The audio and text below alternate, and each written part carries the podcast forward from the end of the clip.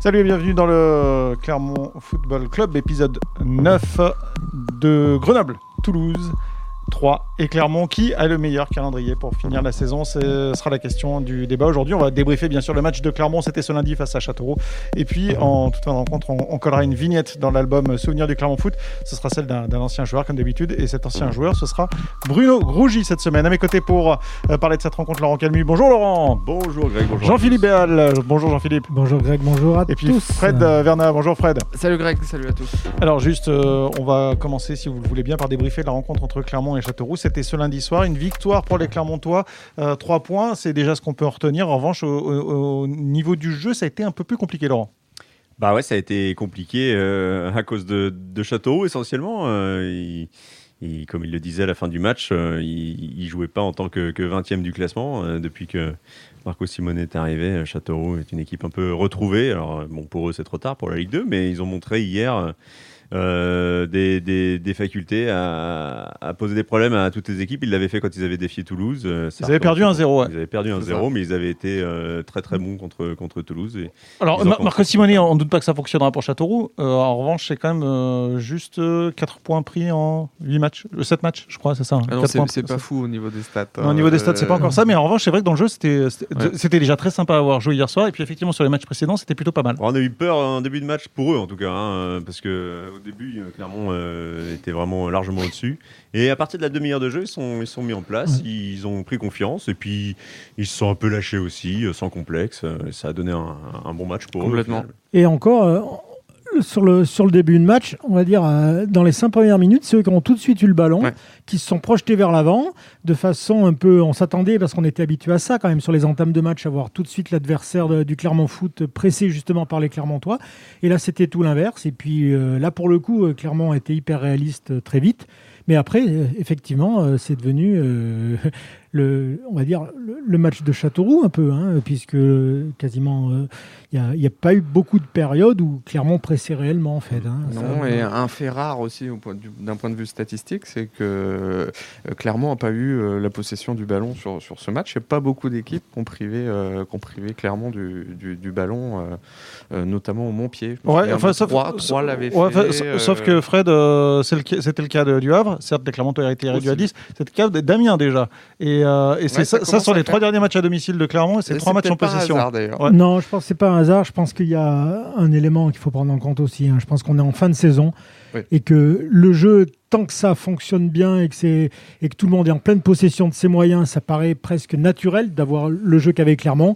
Et, euh, et ben, c'est humain. hein. Je pense qu'une fois que la machine physiquement euh, a moins d'énergie, et ben forcément c'est un peu euh, c'est un peu plus compliqué. Et surtout quand l'équipe en face, elle, ne commet pas d'erreur parce que ils ont été très cohérents euh, tout le temps en fait. hein, euh, Tu parles de physique, Jean-Philippe, tu as sûrement raison. Euh, en revanche, est-ce qu'il n'y a pas aussi euh, quelque chose de psychologique? Parce que euh, ce qui est très marquant dans cette deuxième période des Clermontois, c'est cette incapacité à mettre le pied sur le ballon, d'enchaîner trois passes, alors que Castelroussin pousse, pousse, et Castelroussin égalise. Là, on dirait qu'il y a comme une prise de conscience. Et derrière, Clermont vraiment recommence à dérouler son jeu. La marche, elle devient, elle devient haute, hein, forcément, euh, pour les, pour les Clermontois. Euh, ils, ils- disent tout le temps qu'ils sont très sereins, qu'ils subissent pas euh, la pression extérieure, qu'entre eux, euh, ils prennent les matchs les uns après les autres, grosso modo, même, euh, même si près du but. Mais euh, ils peuvent pas nier qu'il y a quand même une pression qui. Moi, je je les sens, je les sens pas euh, bousculés euh, outre mesure Non, par, la, terrain, par, par la ils- pression. Euh, euh, Pascal Gastien l'a dit en conférence de presse après le match. euh, il a dit le, le meilleur signe, c'est quand même on fait des entames euh, hyper solides. Et en général, le signe d'une équipe qui euh, qui réfléchit un peu trop, euh, qui a un peu trop la pression, c'est justement d'être, euh, d'avoir les, les- les genoux qui font bravo en début de match. C'était, c'est pas le cas depuis euh, de- de- depuis ces, ces dernières semaines. Mais je pense aussi, on dit souvent que bon, mental et physique, il y a une forte corrélation, et je crois qu'en ce moment, elle, elle est, elle, elle est très proche là-dessus. C'est-à-dire, euh, Pascal Gastien, il y a deux matchs, a eu cette phrase, il dit quand on est dans la fatigue, on va chercher d'autres énergies. Et je crois qu'au moins, sur le plan mental, il y a quelque chose qui leur reste, c'est pas gâché, hein, on peut le résumer comme ça, puisque effectivement, euh, quand le Havre, eh ben, ils ont pris les choses en main, quand ils étaient vraiment euh, coincés pour aller chercher l'égalisation, là, de la même manière, hein, c'est- tout à fait ça. Dès, dès qu'il y a eu euh, l'égalisation, on a tout de suite vu une autre, une autre capacité à avancer, à apprécier. On a l'impression que du coup, la tête, euh, l'obligation qui était dans la tête de faire quelque chose a, a donné, passé, des jambes, a donné des jambes. Je voudrais juste qu'on parle du doublé de Jason Berthomier. Il marque le premier but sur un corner direct. Il l'avait déjà fait face à Toulouse. C'est pas un hasard, on peut en parler. Euh, S'il marque ses buts sur, sur corner direct. Et puis euh, la deuxième chose, mais on en parlera tout à l'heure, c'est un, fait de jeu bien sûr, euh, qui va impliquer Arthur Desmas. On parle d'abord de, de la prestation de, de Jason Berthomier. Intéressant en plus dans le jeu, il marque deux buts hier soir. Ouais, ouais, bah, il est puis, très, très, très à l'aise, euh, même euh, techniquement, euh, tout de suite en évidence sur ce, sur ce corner à la sixième minute, qui nous faisait penser que Clermont était idéalement lancé face à, face à cette équipe, de Châteauroux. Puis à la fin, c'est lui qui libère, euh, qui libère l'équipe. Il, il a une anecdote vachement sympa hier en conférence de presse. Euh, Il, il sentait euh, qu'il allait marquer un deuxième but. euh, Là, il y a de l'irrationnel. il, hein. il- il- complet. A hésité à le, à le reconnaître d'ailleurs parce que c'est vrai que ça, ça- ça sort un peu de, de l'ordinaire, on va dire, mais euh, il, sentait qu'il il allait marquer et il voyait qu'il y avait des, des, des nouveaux, des, des nouveaux entrants, euh, que, que Pascal Gastien faisait quelques remplacements. Il espérait ne pas être parmi ces, ces joueurs-là parce qu'il se disait euh, je pourrais pas marquer mon deuxième but finalement. Et c'est vrai, et pour rebondir là-dessus, on a parlé du physique, et, et lui, on a l'impression qu'il est dans une autre phase qui est, qui est- qui est complètement euh, différente, puisque souvent il y, a eu, il y a eu des périodes avec des matchs où à partir de l'heure de jeu, on voyait qu'il était nettement moins influent, qu'il était... Mhm.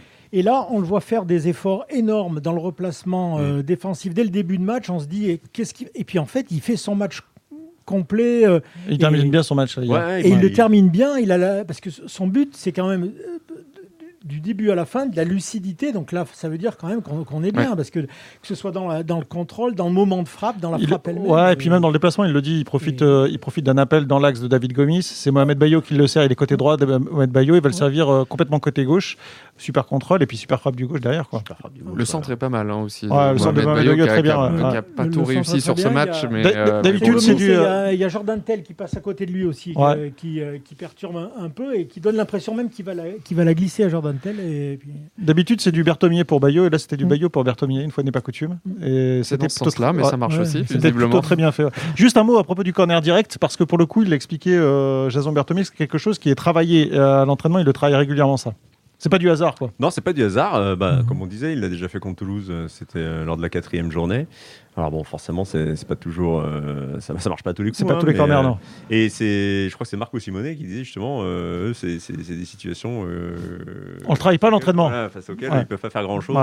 à l'entraînement. Donc, Voilà, les, les, les entraîneurs vont se méfier quand Ouais, même. je pense, euh, la ouais, prochaine ouais. fois. On va on dire qu'avec son premier poteau, on fait attention. C'est vrai qu'interrogé par nos confrères de, de Bein, euh, ils, ils étaient quand même étonnés de cette réalisation. Ils lui ont demandé, lui, lui, tout de suite, il a dit Ah non, non, mais moi, et je la mets fort justement pour qu'elle Ouais. aille dans le but. Et après, en, en gros, aux autres de se débrouiller ouais, avec.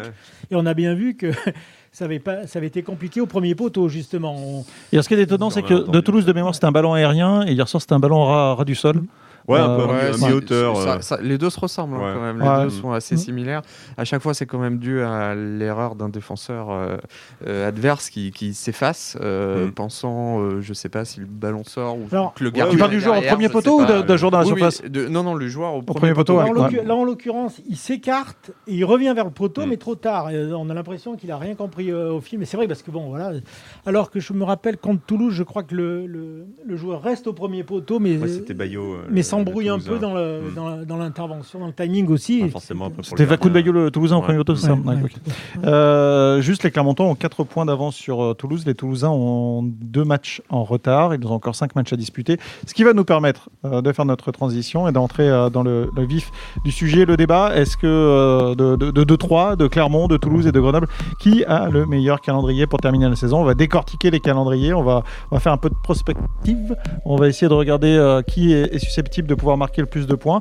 Et puis, euh, on va déterminer euh, une sorte de, mini-classement entre ces calendriers et de voir qui pourrait terminer courage. avec les positions à la fin de la saison. Euh, là aussi, on va peut-être être un peu dans l'irrationnel. On va regarder ce qui va se passer. comme ça, si je vous dis à brûle pour point, on les connaît les calendriers. Bien sûr, je les rappellerai, je rappellerai tout à l'heure. qui de 3, Clermont, Toulouse, Grenoble, le meilleur calendrier Laurent? Moi, c'est 3, sans problème. 3 euh, bah, de par sa position en plus, je Mm. dirais 3. Je les mettrais presque à part, moi, 3, parce que euh, Oui. enfin, ils, ils gagnent euh, à Châteauroux. On, on- on va vite euh, caser, euh, caser le, le- le 4-3, euh, Oui. classer le 4-3, Ouais, pardon. Oui. Alors, on va classer le, le 4-3. Ils vont euh, donc ils vont à Châteauroux. Ils vont recevoir ensuite euh, l'USL Dunkerque. Ils se déplacent au Havre. Euh, Châteauroux, effectivement, une équipe qui est déjà reléguée. Dunkerque, en revanche, lutte pour la relégation. Et euh, le Havre, euh, bon, l'affaire est pliée aussi. Euh, donc ça fait deux matchs sans enjeu Ouais. euh, et une réception d'un très mal classé. Un très mal classé. euh, bon, euh, 5 points d'avance sur Clermont. Et en plus, pour parler de 3, c'est la seule de toutes les équipes qui peut se permettre de perdre une place. Ouais, 7 points d'avance sur, euh, sur, euh, sur Toulouse. Ouais. 3. Donc si elle perd une place, ça veut dire qu'elle se donne un droit à l'erreur pour ne plus être première, mais deuxième. euh, bon, donc ouais, c'est même, euh, c'est même 9 points d'avance sur, sur Toulouse en Oui. attendant le. Euh, pardon, le- 9 points d'avance sur Toulouse, de- merci, Laurent. une fois qu'on a mis tout ça dans le, dans Ah le pot, plus euh, Dans co- trois, je comme, pense qu'il faut comme Laurent le ça. disait, les adversaires, avec le respect qu'on leur doit malgré tout, euh, c'est non. Alors, on va plutôt déterminer qui de Grenoble, Toulouse et Clermont a le meilleur calendrier. Et on va partir effectivement en regardant, et bien pour commencer, je vous propose le calendrier des, des Clermontois. Ils euh, se déplacent à Grenoble. Euh, ça nous permettra déjà d'avoir une vision sur le calendrier de Grenoble. Ensuite, ils vont recevoir Sochaux, puis euh, ils terminent à Caen. C'est un calendrier, donc sur les trois dernières journées, il y a deux déplacements, dont un, un très dur face, on va dire, à un concurrent direct. Mhm. Ensuite, réception d'une équipe sochalienne qui n'a pas. Est-ce qu'on peut dire que Sochaux n'a pas grand-chose à jouer Ouais, Sochaux est à 6 points du barragiste. On imagine qu'à trois journées de la fin, c'est pareil, c'est plié. Et puis, euh, réception de Caen. En revanche, là, les Canets, eux, c'est un peu plus compliqué parce qu'ils sont à la lutte pour le maintien. Déplacement à Caen. Ouais, déplacement, pardon. Et les Canets, eux, sont à la lutte pour le, pour le maintien en toute euh, fin de classement. Euh, pour vous, vous le jugez comment ce calendrier? Vous voyez bien clairement prendre combien de points sur ce calendrier si vous imaginez euh, ce qui peut se passer pour Caen Bon, moi, enfin, 4, 6, euh, oh, à minima. euh, je les, personnellement, je les vois résister à Grenoble, euh, Ouais. faire un bon résultat à, contre Sochaux. Et puis à Caen, après, euh, bon, c'est. c'est- c'est tout Moi, je, moi, je pense déjà qu'ils hein. se sont lancé l'objectif clairement. euh, ils en Mm. parlaient déjà euh, à mots, à demi couvert euh, en conférence de presse. Euh, l'objectif, c'est clairement 9 points sur les, les 3 victoires Bon, sur les déjà, 3 ouais. derniers matchs. Ouais. Ils, Je ils pense- considèrent qu'à 9 points, ils seraient sans doute dans les deux. Je pense que ce qui résume le mieux leur, euh, leur approche, c'est celle de la banderole. Six finales, Mmh. cinq finales, Mmh. quatre Ouais. finales. Et avec, je trouve que le match d'hier, c'était ça. C'était l'important, c'est comme un tour de coupe, on le passe. Euh, ça peut un peu être ballotté en cours de match, mais au final, on fait les efforts pour, pour aller chercher la qualif. Et ben, moi, moi cette, cette équipe de Clermont, elle me donne cette impression. C'est-à-dire que je pense sincèrement qu'on dit souvent c'est match par match avec cette formule au combien. Mais là, pour le coup, eux, je crois que le, là, Châteauroux, c'était le. Derrière, ils, ils y regardaient pas.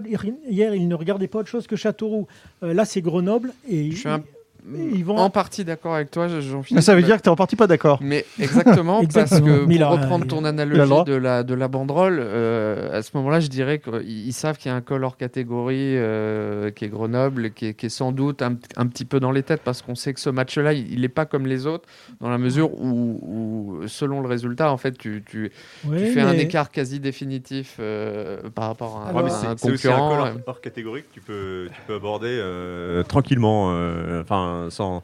Si, À- si- à la ils ont, différence ils de ont ce- un joker entre guillemets. euh, C'est vrai. si- À la ils- ils différence de Sud Paris, où là, il y avait ça pour le coup, c'était pour moi le méga call. Ouais. Parce que là, s'ils étaient retoqués là, euh, s'ils se retrouvaient battus par Paris, ils voyaient revenir Paris, ils voyaient tout le monde, et ils voyaient. euh, c'est pour moi, ça reste. c'est- Grenoble, ça, attention, hein, c'est très solide. Et, mais Laurent a dit un élément. Avec euh, ce qu'ils ont fait, c'est un petit matelas qui peut leur permettre déjà de, de sortir de ce match-là sans avoir Grenoble euh, devant. Contre Châteauroux, Clermont, ils Clermont, a vraiment le droit à l'erreur. Voilà. Parce que euh, le deuxième du championnat, chez lui, a pas forcément le droit de perdre contre Châteauroux ou même de, de ne pas battre euh, le dernier.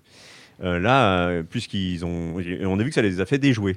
Euh, L'avantage à Grenoble, c'est qu'ils ont le droit à l'erreur. Euh, finalement, ça, ça va pas les, ça va pas les faire chuter au classement. Après, Les Grenoblois qui sont, euh, Toulouse. Pardon, les Grenoblois qui sont, euh, je te coupe à 5 points de Clermont quand même, hein, Mhm. qui sont à 61 points. Je rappelle le classement. euh, Paris est à 57 points avec Auxerre, à la, à la cinquième place Auxerre.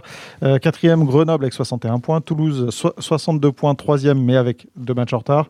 Clermont 66 points et puis euh, 3 71. On peut finir sur Grenoble parce que Grenoble, pour moi, c'est le calendrier le plus compliqué. Ils vont recevoir Clermont Ouais. pour pouvoir jouer relâché avec la pression euh, de se dire que bah, s'ils si, perdent, ils, ne pourront pas aller au-delà de la troisième place, euh, de, de, la quatrième place, euh, Grenoble. Ils, vont à Auxerre. Et, après, ils vont à Auxerre. Et Auxerre qui, qui, lutte pour le barrage, effectivement. Qui donc, lutte pour le barrage. Pour moi, Grenoble, moi, je, moi, je considère. Ils sont derrière tout le monde. Donc, je suis étonné que vous pensiez pas ça. D'ailleurs, pour moi, clairement, le calendrier le plus difficile, c'est Toulouse, quand même. Ah bah, Toulouse, Alors, qui, a, qui, a, qui, a, quand même. et pourquoi bah, Déjà, le nom des équipes est, est, pas si simple que ça. Ils se déplacent, pardon. 5 matchs en 15 jours. Alors, ils se déplacent à Paris.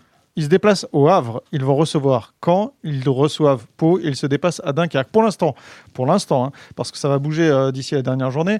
Mais Paris est à la lutte euh, pour un barrage. Le Havre n'aura pas grand-chose à jouer. Attention, Paul Le Guen a commencé à dire clairement qu'il allait faire tourner son effectif. Il va faire rentrer des jeunes. On se demande franchement quelle va être euh, l'attitude du Havre, ça, on verra et on pourra en discuter parce que pour le coup, les, les Havrais sont venus dans des vraies dispositions à Clermont. Mhm. Si euh, ils recevaient Toulouse avec une équipe un peu pam-pam, on pourra en discuter, on verra. ensuite, Toulouse se déplace à Caen qui lutte pour le maintien. Caen qui n'a qu'un point d'avance sur le 18e. Donc, pour le coup, les Caniques sont 17e. C'est comme quand ils vont recevoir Clermont, on verra où ils en seront. Peut-être que pour recevoir Toulouse, ils ne seront pas maintenus. Peut-être que pour recevoir Clermont, ils le seront à ce, à ce moment-là, on verra. Toulouse qui va ensuite recevoir Pau. Euh, Pau qui, euh, bon, pas de problème, Pau, ils vont se maintenir. Mais euh, Pau, on a vu ces derniers temps, ça tourne un peu quand même, mm, mm, ça mm. roule. Et puis pour terminer, il se déplace à Dunkerque. Alors là, Dunkerque sont 18e et pour l'instant, on verra la dernière journée aussi, mais pour l'instant, ils sont à la lutte pour le maintien. Euh, pour parler du Havre, par exemple, euh, pour Toulouse, et donc de ce que disait Paul Le Guen, on va aussi euh, repenser à ce que fait Olivier Guégan à Valenciennes en, en, confiant les buts de Valenciennes pour la fin de la saison au deuxième gardien. Il y a plein d'équipes comme ça qui vont mettre en avant leurs jeunes parce que leurs jeunes, cette saison, n'ont pas pu jouer et ils ont besoin de temps de jeu, ils ont besoin de préparer la saison prochaine. Alors ça ne veut pas dire qu'ils vont, ils vont être moins bons. On l'a vu Châteauroux aussi. Tu veux dire parce qu'il y a pas eu de National 2 hein, C'est ce que je voulais dire. Mais c'est une donnée importante. La question du meilleur calendrier, euh, Greg, est intéressante, mais pour moi, ça peut, ça, ça peut pas être pertinent parce que le, le on, ne peut pas, euh, on ne peut pas lire ce calendrier. C'est illisible, on peut pas prévoir. Euh, qui va faire quoi et comment Qui va faire quoi et comment On l'a vu avec Châteauroux hier. Permettez-moi de croire que si Châteauroux n'est pas relégué hier soir, on n'assiste pas du tout au même match. Pourquoi? Parce qu'on on a vu les Castelroussins ressortir euh, proprement, mmh. euh, notamment de leur camp. On sentait qu'il y avait euh, quelque part une forme de, une volonté de, ah bah, de, se dire de relâchement. on s'en fout, on s'en fout, on est relégué, donc on, va essayer d'appliquer les préceptes du coach, on va sortir proprement. On, prend des risques mesurés, certes, mais on prend des risques, et ça, il me semble que c'est le signe du bah, d'une équipe qui est en tout cas libérée, quoi. Et quand on voit, avec juste ce bémol quand même, et Pascal Gastien le soulignait, effectivement, je pense que c'était pas de l'enfumage d'avant-match, il a bien noté que sur les six derniers matchs, c'est ce jeu-là qu'a sorti mm. Châteauroux. Et c'est vrai. C'est vrai. Toulouse a eu beaucoup et, de et, même quand ils étaient maintenus. Et, quand, pardon, quand ils n'étaient pas en... Oui, mais quand ils étaient encore là. Ils, étaient déjà. Enfin, honnêtement, ils sont relégués depuis euh, la, dernière journée officiellement, mais en fait, ça fait plus longtemps que ça. Bien sûr. Ils sont désignés. J'ai du mal à, à, penser qu'on puisse tenir sans travailler réellement sur la qualité de son jeu, qu'on puisse tenir juste par le côté libéré sur 6-7 journées euh, derrière. Ça veut dire que moi, je pense qu'il y a un vrai travail de dire la saison est officiellement soldée, euh, mathématiquement ou pas à l'époque, mais maintenant, on se concentre pour produire autre chose, pour proposer autre chose. Mais euh, on, est, on est d'accord, mais c'est pour ça que si, on se base sur le principe de dire oh, mais de toute façon, Châteauroux est relégué, donc c'est trois points pour les mm. autres jusqu'à la fin de saison, mm. c'est une analyse dangereuse de faire ça, mm. et, et c'est valable pour toutes les équipes qui, et eh ben, supposément. Et, quand on voit la déception de Châteauroux à la fin du match de ne pas avoir égalisé à cause de justement cet arrêt de Desmas, qui mesure aussi euh, l'orgueil des joueurs. Donc on peut se dire que des, joueurs du Havre, des joueurs de Valenciennes auront aussi envie de finir. Euh, et des dirigeants aussi. On a vu Michel Desuso très remonté euh, ce mardi et qui parlait encore de, du ballon franchi ou pas franchi. Ça, ça, veut dire quelque chose, même si bon, on peut se dire effectivement, si quand se sauve à la 37e journée, peut-être que la 38e, ils seront un peu plus relâchés. Oui, on a vu des matchs quand même où effectivement à la 38e journée, il y a certaines équipes qui sont tranquilles. Hein. Et, curieusement, on peut avoir des, équipes les plus concernées par bah, des, enjeux d'importance qui sont totalement inhibés puis qui passent, à côté, qui passent complètement à côté de leur match aussi. Donc c'est pour ça que les, la lecture du, classement pour juger de la, difficulté d'un calendrier, c'est compliqué. Alors juste quand même, il y, a un point sur lequel euh, je voudrais qu'on termine sur ce calendrier. Euh, Clermont va jouer lundi prochain à Grenoble, puis recevra le samedi suivant, puis se déplacera le samedi d'après. Ça fait trois matchs en trois semaines, on va dire. Euh, Toulouse, ça va être cinq matchs. Quatre, quatre, matchs en un mois, puisque avant Grenoble. Ouais, exactement. Une semaine complète Exactement, depuis Château. exactement. Donc, alors que Toulouse, ça va être 5 matchs en 3 semaines. Euh, ça va enchaîner tous les 3 jours. Euh, Est-ce que ça, pour les Toulousains, c'est forcément un handicap déjà? Et en revenant du, du, du, du, du- du Covid, on sait que c'est jamais forcément simple. C'est 5 matchs en C'est 2 for- semaines. c'est déjà un Oui, handicap. pardon, 5 matchs en 2 semaines. ouais. C'est déjà un handicap d'enchaîner les matchs tous les trois jours. Alors si en plus vous les enchaînez après un épisode de Covid qui va, enfin, je- on voit ce, que- ce qui s'est passé pour Clermont, mais ça va forcément les affaiblir. C'est d'autant plus, euh, ça, ça- ça s'annonce d'autant plus compliqué pour Je Toulouse. ne mettrais pas un euro sur 5 victoires Non, en 5 matchs pour sûr. Toulouse. Franchement, Avec- aujourd'hui, s'ils arrivent à le faire, Avec euh, en plus, dans ce calendrier, qui démarre Voilà. par le plus gros. Enfin, un- quelque chose qui peut d'emblée les mettre dans l'obligation encore plus de gagner les autres derrière. Et c'est loin d'être fait à Paris. Qui, et Paris qui voit Auxerre euh, dans ses parages, Mhm. qui, Ouais, qui, qui, qui passe, qui est repassé devant ce week-end. ouais. voilà, qui, qui veut chasser la meilleure position possible aussi euh, en prévision euh, s'il est dans les 5, etc. Euh, en plus, je, je dirais que Toulouse commence par un, un écueil. Ils vont être attendus puisque Paris, euh, après, on va le rappeler quand même, a fait le nul contre Guingamp. Ah, mais Paris, c'est Paris, c'est la catastrophe. Les Après 5 avoir derniers matchs, voilà. euh, Paris, c'est euh, victoire, nul, nul, défaite, nul. Mm. Donc les, les 4 derniers matchs sont très mauvais. au, au pire Ouais. moment, euh, Ouais. Paris, comme à un Sa- moment. Sachant que c'est des habitués, c'est ce qui plombe leur saison en fait, Mhm. hein, parce qu'ils avaient fait une série de- d'une demi-douzaine de matchs sans aucune victoire. Ils avaient Ouais. gagné deux matchs, et puis derrière, de nouveau une série. et- Enfin, euh, ils, ils craquent euh, en rejoignant contre les mêmes équipes, quand même, rappelez-vous. Parce que c'est exactement Oui. euh, au Ouais. même moment dans les matchs allés où ils craquent. hein. Paris, Ouais. Paris a un avantage, c'est que Auxerre n'a pas avancé beaucoup plus vite que euh, sur la même période. Et en gros, voilà, ça va se jouer Euh, la je- dernière place de barragiste. Je te contredis sur le euh, dernier match, Auxerre, c'est victoire, victoire, défaite, victoire. Ouais. Ça fait quand même Ouais. 9 points en 4 matchs. Ouais. Ouais, ouais, ils- Non, non, ils sont- parce, remonte un peu. parce que Ils- ils juste avant, une- justement, c'était l'inverse. Paris, euh, C'était. Paris qui montait et Auxerre qui. Mais globalement, c'est un match à deux pour la dernière place de, de, de, de barragiste entre Auxerre et le Paris FC. On est Tu vois ça comme dans ça, cette- oui. Moi je, je pense que Grenoble s'intercalera entre euh, le trio je de aussi, tête. ouais. euh, je pense qu'on est plutôt dans cette configuration-là, ouais. Donc vous voyez plutôt un duel entre Clermont et Toulouse pour la deuxième place. Et, euh, et Grenoble quatrième et Oui. puis Paris cinquième. quoi, Oui. En gros, grosso modo. Euh, juste dernière chose euh, qu'on n'a pas évoquée donc euh, sur le, le- le destin et le sort des Clermontois. Il y a une stat qui était sortie hier par la Ligue. Euh, 26 équipes sur 28 qui ont compté 66 points à l'issue euh, de la 35e journée sont montées en Ligue 1 et ont terminé deuxième. Tu vas pas t'y bon, mettre alors. toi aussi Ah, je, je, je vous la donne. Je vous la donne. Je vous la donne. Donc, Euh, euh, 26 sur 28. euh, bah, J'ai pas fait le pourcentage. Ça doit être pas très compliqué à faire. On, on- on- on pourrait le faire, mais ça fait un très, très haut pourcentage, on va dire. Oui, mais c'est après, c'est des pourcentages.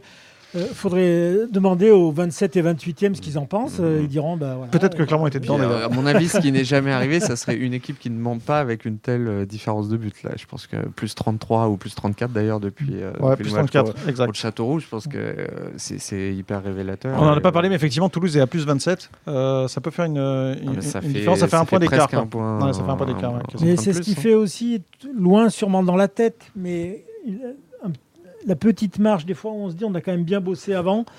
Euh, en cas d'égalité, ça reste forcément dans les têtes de se dire. euh, c'est pour ça qu'il y a la, Clermont euh, n'a pas à gérer, mais euh, il y a des matchs clair, où il pourra vraiment penser à conserver le nul si tel est le cas, Mm. par exemple, sur la En- série en En se fonction disant de ce qui que là, pendant, pendant l'absence de Toulouse, Clermont a fait le, a fait le job. Ils Voilà. ont gagné au PFC. Vous vous rendez Ils ont compte, battu clairement, sur les, sur les quatre effectivement, derniers ça a matchs, c'est été 10 points pris, hein, donc c'est énorme. Ça a été compliqué, mais euh, mathématiquement, euh, Ouais. c'était parfait. Donc maintenant, à vous les Toulousains de Alors, là- là, que d'ailleurs, au que regard vous de la série, devant pour, pour, Au pour regard de Clermont, la série, exemple. le fameux, le fameux nul décroché à domicile à 10, à 10 contre Ouais. 11 euh, Ouais, il euh, fait beaucoup de bien. euh, Ouais. était- était un super résultat. en Ouais. fait. De toute Ouais, façon, euh, en étant mené 1-0 à, à 10 contre 11, c'était de toute façon un super Ouais, mais je résultat. trouve qu'il est encore meilleur aujourd'hui. c'est vrai. Oui, Il parce qu'il est- encore plus samedi prochain. Parce qu'il n'a euh, pas si cassé la dynamique. Et effectivement, euh, on parle des signes, hein, euh, beaucoup. Et je- ça, c'est quand même quelque chose de fort aussi, au- au-delà de, de la réussite, etc. C'est de, dans cette période de la saison, euh, être capable de, de retrouver un cycle. Alors, non pas dans le contenu, mais au moins par les résultats. C'est peut-être pour ça que le signe est encore plus fort, euh, nécessaire à, à, répondre, à voilà, à assumer Et ses ambitions. ouais, on a l'impression que tous les voyants sont un, peu ouverts. Alors, il y a, il y a- il y a- oui, clairement, il est fatigué, mais comme toutes les équipes. Mais on sent Ouais, mais que là, il y, a- il y a un- il y a un peu de réussite en ce moment. Ça commence à tourner de leur côté. On sent qu'il y a un état d'esprit aussi. euh, voilà, aller arracher cette, euh, Mhm. cette victoire hier, euh, on les sent un peu On va- habités de quelque On chose. va quand teaser un peu le- l'article qu'on va publier euh, demain dans, dans nos colonnes, mais euh, c'est vrai qu'il y a tous ces petits signes, ces, petits, ces petites choses qui, qui font penser Mm. que euh, ça sent quand même plutôt bon pour, euh, pour Clermont. quoi. Il y, a- il y a plein de petits détails, euh, de décisions euh, des arbitres, de, de faits de jeu qui, qui, qui tournent euh, vraiment en faveur de Clermont. Euh, Et puis, Mais on euh, peut pas passer sous silence que Toulouse euh, a son destin en main. Exactement. Toulouse a son destin en main et avec, mérité de passer devant Clermont. Et, Et avec Oui, un ouais. très trop gros, avec un, un- un gros budget et un très gros effectif. Messieurs, euh, merci. On va clore ce débat. On va passer désormais à- euh, dans la dernière partie de ce podcast euh, et on va s'intéresser à un ancien joueur du, du Clermont Foot. Il a fêté ses 38 ans cette semaine. C'était son anniversaire euh, ce lundi. C'est Bruno euh, Grougy, euh, messieurs. Euh, Bruno Grougy qui était arrivé euh, à Clermont euh, pour la saison 2006-2007. Il est resté trois saisons à Clermont. Il venait de Caen. Il est arrivé de Caen avec Benoît Lezoignier euh, à Ils l'époque. étaient inséparables. Ouais, les deux. ouais, Exactement. Et euh, Bruno Grougy qui a joué 114 matchs pour 21 buts. C'était euh, euh, le Jason Berthemier de l'époque, c'était l'artilleur en chef. C'était lui qui, tirait les coups francs à l'époque. Rappelez- rappelez- Rappelez-vous. Qu'est-ce que vous voulez me dire sur, sur la carrière ou sur le passage de, Bruno Grougy à Clermont?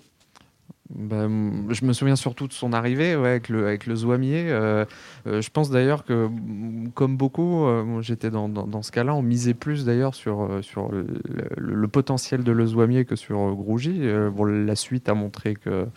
je pense que Benoît Le, Le Zouamier nous en voudra pas, mais Bruno Grougy a réussi une carrière encore plus importante derrière, en Ligue 1 notamment, avec, avec le stade brestois. Mais je me souviens ouais, de l'arrivée des deux euh, en, national, c'était euh, au, au moment de la descente de Clermont, et puis cette, cette saison euh, totalement incroyable. De, Où Clermont bat tous les records et remonte en Ligue 2. hein. Complètement, ils ont un début de saison un peu difficile, curieusement. Alors après, Ouais. ils roulent sur tout le monde. En fait, il y a ils- une ils défaite fa- face à Cherbourg, je crois, à l'époque. Euh, je crois qu'il était c'est- à la c'est lutte avec. Cherbourg. Il avait perdu 5-3 à domicile. Euh, je suis pas sûr que ce soit Cherbourg. Enfin bref, ils avaient perdu 5-3 à domicile. Les, Après, les- toutes premières avaient- journées sont difficiles. C'était Didier Oli-Nicole hein, Ouais. qui était revenu, euh, qui, était, qui était aux commandes du club euh, à ce moment-là. Et donc une saison, une saison record. Et puis euh, ça s'est confirmé pour Bruno Grougy et pour le Clermont Foot la, la saison suivante en, en Ligue 2. Après, je, voulais, je voulais revérifier les stats. J'ai pas eu le temps de, de- de le faire, mais il, il me semble qu'il il- il jouait quasiment tous les matchs. Ouais. Bruno Grougy, mais pas toujours titulaire. Il était, euh, était, euh, était souvent, euh, il rentrait souvent en tant qu'impact player, on dirait au rugby, euh, en, en- en seconde période. Et, euh, et c'est vrai que c'était un peu le chouchou du, du, du Montpied. Je me souviens que les, Bah, les- très les gros gens engagement, le- Les gens l'encourageaient toujours. euh, toujours beaucoup d'engagement. C'était un, joueur un peu, alors certainement un peu plus rapide, mais bon, il était très jeune euh, que Jonathan Iglesias, mais un peu dans le même registre de jeu, euh, c'est-à-dire soit récupérateur, soit milieu re- relayeur un peu plus haut, quoi. Et, et je crois qu'il était encouragé parce qu'il renonçait jamais. Et des fois, il a des petites périodes difficiles. Je me rappelle des fois de séries de corners euh, Ouais. complètement ratées. Il les enchaînait. Mais il, ça, on disait, mais il insiste. Et puis, bon, il y avait le, le corner bien tiré ou le coup franc. Et puis, hop, il y avait l'action. Et, et et de, de ce que je retiens de ces années clermontoises, c'est que petit à petit, justement, il a épuré tout ça. Et, et quand, euh, voilà, quand- il a décollé de Clermont après ailleurs, c'était voilà, comme si tout le travail de maturation avait été effectué un peu ici pour donner sa pleine mesure euh, ensuite. Non, euh, je l'attendais pas à ce niveau-là quand même. Je, le- Mais, je le redis, ouais. mais euh, quand il est parti à Brest, euh, donc le, le club est monté, et puis la réussite qu'il a connue en Ligue 1 euh, avec Brest est assez étonnante, je trouve. Ouais, ouais, tiens, une anecdote euh, à propos de Bruno Grougy, parce que tu parlais de, de ses corners ratés. Je me rappelle une fois, pendant une période en fait, euh, qui a duré quelques semaines, il avait vraiment du mal à tirer ses coups francs. Et euh, je l'avais interrogé à ce sujet. Je lui ai même donné rendez-vous. Il était venu, c'était pas du tout dérobé. Il, il est- il était venu en parler. En fait, il avait un tout petit peu changé, modifié sa manière de tirer. Il fallait qu'il trouve une nouvelle routine. Mais c'était pas du tout dérobé. Il était comme ça, euh, très, euh, très cool et, euh, et- et avec aucune difficulté euh, pour, euh, pour répondre. Ensuite, il est allé euh, à Brest et là, il a fait quand même une sacrée carrière, pardon, une sacrée carrière en Bretagne. Il a, il a accédé à, à la Ligue 1. Il a joué euh, tu- tu- tu- tu- tu- 276 matchs avec Brest et inscrit euh, 50 buts. Euh, il- au final, c'est vrai Non, mais a fait une super carrière. C'est hein. énorme. hein. Il y a le, il y a le phare breton et puis il y a Bruno Grougy. euh. Non, mais vraiment, Ouais. c'est. Je pense qu'il faut, il faut reparler. je- je- quelques amis supporters euh, brestois, euh, il faut leur parler de Bruno Grougy. C'est c'est une idole absolue euh, en Bretagne. Super, euh, super mec et, et, euh, vraiment euh, super joueur. Tu avais quelque chose à dire, Laurent, toi, Je sur, voulais sur Grougy souhaiter un très bon anniversaire. Merci Laurent. 38 ans effectivement cette semaine pour Bruno Grougy qui désormais est entraîneur adjoint aussi au Stade Brestois, parce que finalement, il n'a pas quitté la Bretagne, il n'a même pas quitté le, le Stade Brestois. Et euh, dernière chose sur Bruno Grosgy, euh, je ne sais pas si vous avez vu, mais la saison dernière, il jouait encore. Il jouait à Saint-Pierre-Milizac euh, en Bretagne, euh, dans un petit club de R3 ou R2, je me rappelle plus exactement, je vais retrouver ça, euh, au R2. Il était promu en R1, euh, mais bon, à cause de la pandémie, le championnat s'est arrêté. Il n'a pas pu jouer cette saison, mais ses stats sont encore en cours. On va voir s'il va reprendre une licence à, plus de 38 ans la saison avec Saint-Pierre-Milizac. Voilà, en, en régional 1 pour Bruno. Euh, décidément passionné de foot. Merci messieurs euh, d'avoir euh, participé à, à ce podcast. On se retrouve la semaine prochaine, comme la semaine prochaine, euh, comme cette semaine pardon, on va se retrouver euh, euh, dès mardi puisque le match du Clermont Foot est lundi soir à, à Grenoble, donc pas de podcast le dimanche, mais plutôt euh, mardi soir pour coller au, au plus fort de l'actu. Donc il y aura deux podcasts la semaine prochaine, vraisemblablement un mardi soir et un dimanche soir. Et quelle thématique à voir au lendemain de ce fameux Grenoble Ça va oui, à voir effectivement parce que ça va, ça va, ça va changer suivant le résultat du match. Merci messieurs, à très bientôt, ciao. Ciao.